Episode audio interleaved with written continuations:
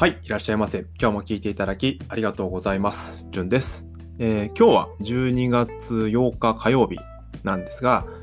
おととい12月6日日曜日は JLPT でしたね。日本語能力試験。えー、試験を受けた方大変お疲れ様でした。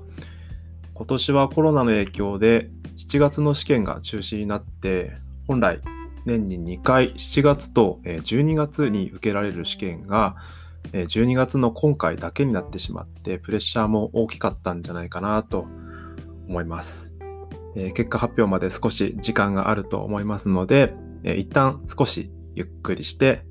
まあ、結果はどうであれ試験を受けた自分にご褒美を何か美味しいものでも食べて旅行は今ちょっと難しいですけどねリラックスしてもらえればと思います。日本人の方だと結構 JLPT って何っていう方も多いと思いますが、まあ簡単に説明すると、英検みたいな日本語の能力を測るための試験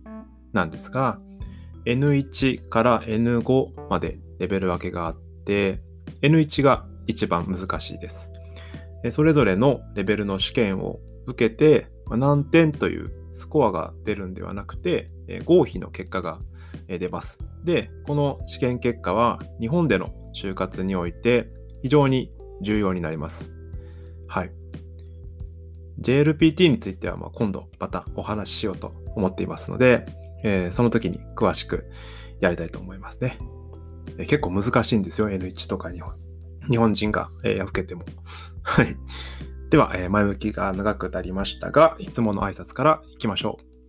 えー、この配信では、日本人のための日本語教室ということで、元日本語教師の私が誰かに話したくなるような日本人が聞いても面白い日本語について一緒に勉強しながらお話ししていきます。また、この配信は日本語を勉強している外国人の方にも聞いてほしいと考えていますので、ゆっくり話します。ですので、もし日本人の方で遅すぎると思う方は倍速で聞いてくださいね。はい、では、えー、今日のお話は今更聞けないコロナで新しく使われ出した言葉参戦ということでお話ししていきます。コロナのニュースが毎日流れるようになって急に普段見慣れない聞き慣れない言葉が増えたような気がしませんか？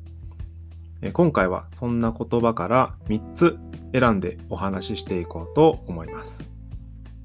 勝手に私が3つ選びましたので、えー、1つ目がコロナ禍。2つ目が罹患。そして3つ目が霊行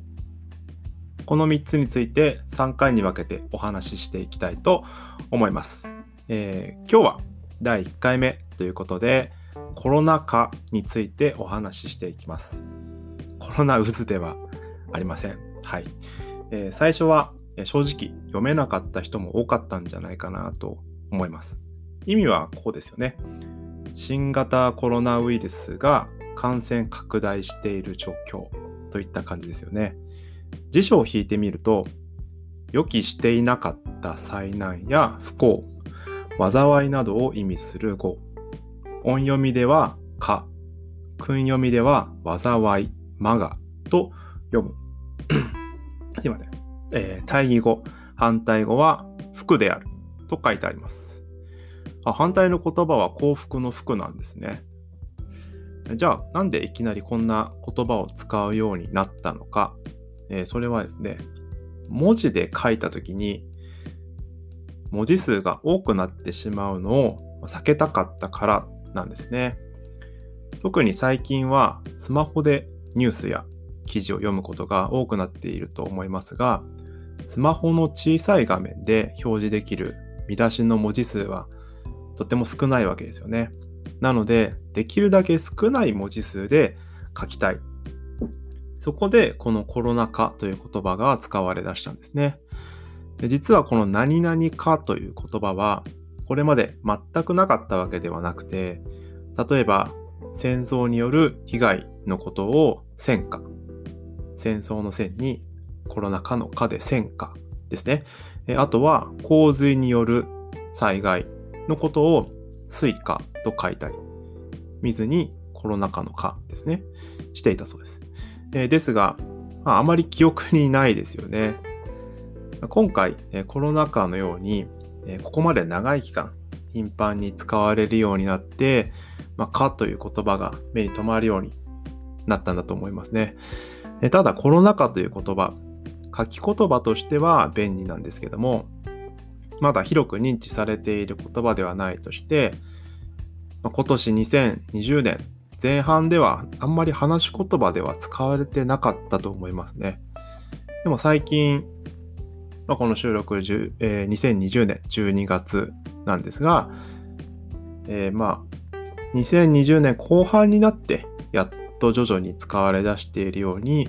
感じます。話し言葉でですね。はい。えー、ということで、えー、今日は、えー、今更聞けない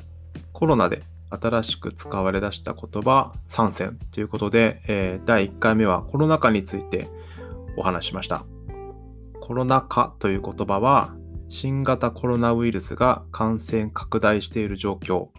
などと説明が長くなるのを避けるために使われるようになって最近になっては話し言葉としてもだいぶ定着してきましたねということでした。